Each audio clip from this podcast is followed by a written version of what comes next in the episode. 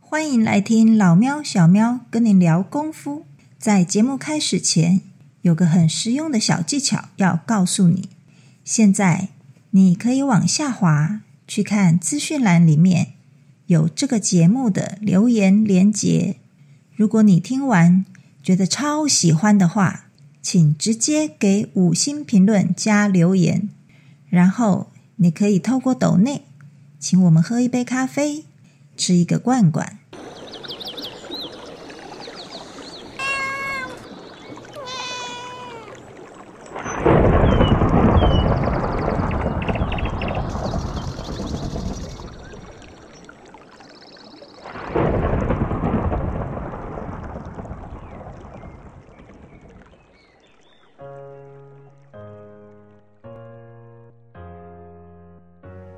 嘿，嘿，嘿，哎，你在做什么啊？我在练提笼换步。哦，在练正脚啊，这么厉害。对呀、你看，嘿，你看，嘿，有没有厉害？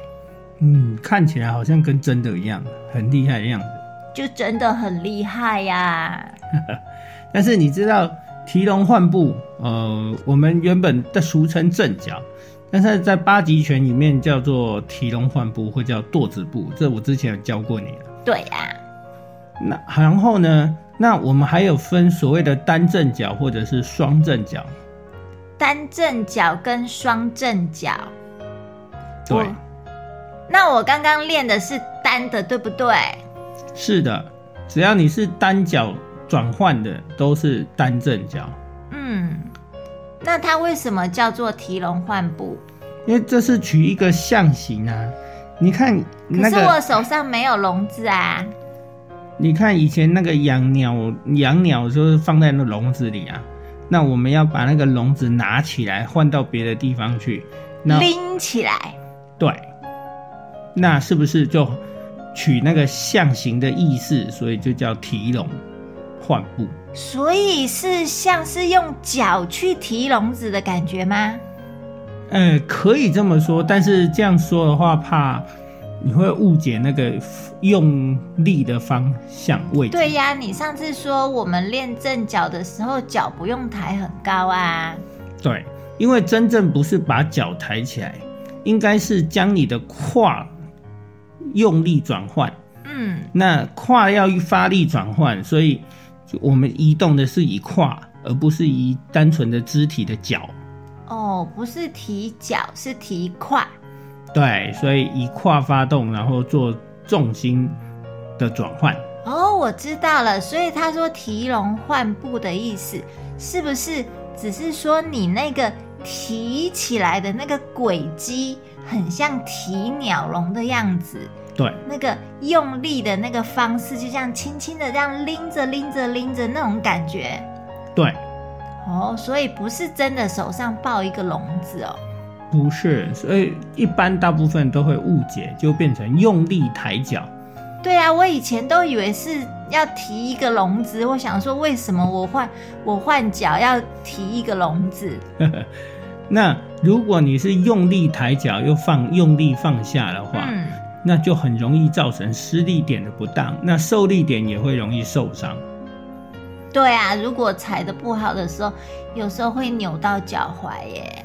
对，所以呢，我们提笼换步真正要转换的部分呢，应该是从腰胯发动，嗯，做重心的转换。也、嗯所以我说不用刻意把脚抬起来很高，哦，不用把脚抬起来很高，就轻，其实就轻轻的提，它就已经落下去的那个重量的感觉就已经很重了耶。对，而且落地的时候就是把全身的重量放下去，嗯那我们就好像在地上打桩一样，嗯，所以要把力量用诶、放在那个单点，然后它让它灌到地底下。我感觉就好像一个那个秤锤掉在地上的感觉，是，哎，对这样对嘛？哈，对，所以不是在地的表面，而是让力量灌到地底下去，嗯那再借由地底的反作用力，嗯哎，使使让我们在完成这个全式攻击动作的时候呢，能够更有威力。好像有一个那个帮助你的那个冲力上来，对不对？对啊，反弹的作用力啊，嗯，然后你你再打出去的那个力量就会加倍。是啊，是啊，哎，对，所以提笼换步哦，这是它的用意是这样。那也可以另外一个方向，也可以变成攻击的脚步。嗯，哎，当我直们接把对方的脚踩下去吗？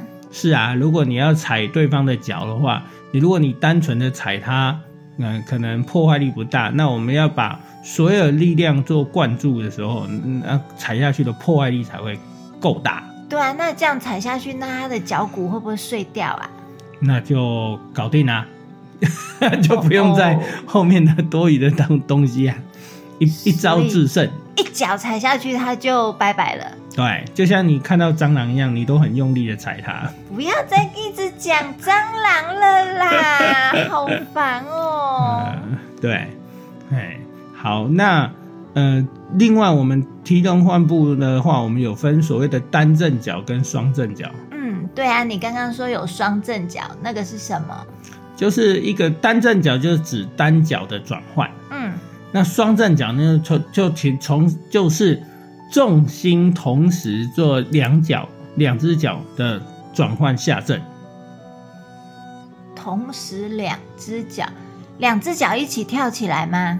嗯，不是跳哦，我刚才说了，转换的时候时候是腰胯，要所哎快，对，所以它只是提腰胯的提沉放下，然后把身体的力量往地底下打桩，然后利用地底下的作用反作用力，然后弹送上来。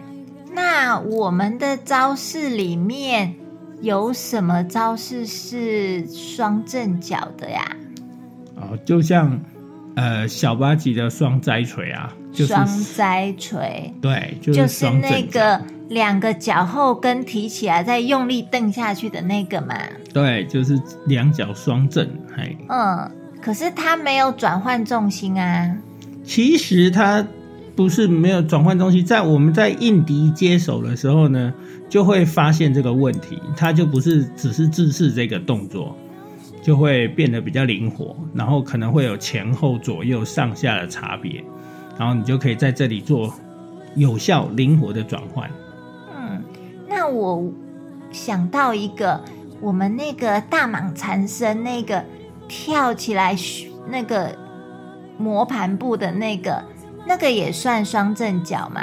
哦，不一样哦，那是磨盘步，可是磨盘步它是可是它落地的那个威力也是很大、啊。是，可是它也是它是做腰胯旋转发力的时候带动身形的转换。嗯，嘿，其实没有说很刻意的是正正脚的概念，没有很刻意正脚。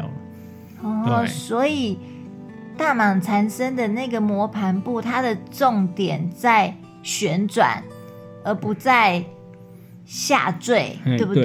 对对对，发力点不一样。嗯，所以他们的效果也就不一样。对啊，它应用变化其实很有趣啊，会有嗯很多的面向，嗯，所以也不一定说一定是这样。那在看你临敌接敌的时候，你怎么去应用它？嗯哼，对，对啊，老师，我们这一次六式的那个课程里面，好像第五式里面就有提用到提笼换步，对不对？对，就是崩锤这个动作，嗯，在转换的时候就有这个提笼换步。嗯，那我看它是加上那个手的那个缠丝，对不对？是，那这样子，呃，正脚加上缠丝，是不是它的威力会加倍？当然当然，相辅相成啊。嗯。对啊，因为正脚下去的时候，实际上身体也是带动旋转，嗯，嗯，手的缠丝也是旋转。所以身上有同时好几个蚕丝吗？呃，应该是说圈内有圈，嗯，哎，大圈中有小圈，小圈中再带动大圈这种概念。 哦，我想到蜘蛛精耶，你不就是吗？我不是啊，那个盘丝洞里面的蜘蛛精就一直缠，一直缠，一直缠，对不对？对，我们在武术的应用上呢，如果在接手的时候，常常会使用到最后的缠丝这个动作，这个劲力。嗯，对，那缠丝劲力呢，它可以有很多变，可以内缠，可以外缠，哎，可以圈中有圈，缠中有缠。那为什么缠丝要跟正脚加在一起啊？嗯，不是不是一定要加在一起啊，嗯，但是是说在某些动作上，它可以上下配合，嗯就会形成这个现象，有缠丝，有正脚，嗯，哎，合在一起的。对，所以是不是呃，正脚是六项力里面的沉醉劲，对，可以这么说。然后再加上缠丝劲？哎，六项力是上下左右前后，嗯在这一个动作里就有同时包括了上下嗯左右，嗯，哎，击打出去就是前后。击打的时候是前后。对，那这个旋转蚕丝的轨迹合起来就形成蚕丝螺旋力，嗯哎，所以你打击出去的时候，力量不是单纯的前进后退、直线力，而是直线中带有旋转。哦，听起来好厉害哦！一个拳打出去有这么多方向的力量诶。嗯，这样才有意思啊，综合体啊，这才有意思。综合体哦。对，综合劲力，我们在做动作的时候会有一个综合力量展现，就好像你穿衣服出门的时候，你不会只穿裤子， 你会穿衣服、穿裤子做打扮，综合处理好之后，打扮好之后，你才会出门啊。我可以只套一件洋装就全部解决啦。哎，然后不不不绑头发，不不穿裤子，哎，不穿鞋就跑出去了， 不可能吧？你们一定会从头到尾的把打基本的打扮打扮好啊，那也是一样的道理啊。我们做一个综合打扮，综合尽力，哎，对， 哦，所以下次有人打拳，只有打一一部分的力量出去，我就可以笑他没有穿裤子。哈哈，这可以画上等号吗？ 这能画上等号吗？对呀、你刚刚说的啊，他没有打扮好啊。嗯，他不明就里，他不知其因的话，他会觉得莫名其妙吧？对呀、我明明穿了裤子，你为什么说我没穿裤子？难道你有透视眼吗？哎，这样怪怪的。真的，啊、所以，所以在尽力上的展现，然、后你要去慢慢学习，然后注意一下。如果我们举个，我们讲个方法啊、呃如果纯粹只有上下的力量，嗯那你正脚猛力往下跺，反作用力上来，就有可能撞击到你的身体的关节。嗯哎，或者是器官，那它会受力，就容易产生伤害。嗯那我们要避免伤害呢，我们就不让力量是直来直往、直上直下，我们就让它做缠绕螺旋。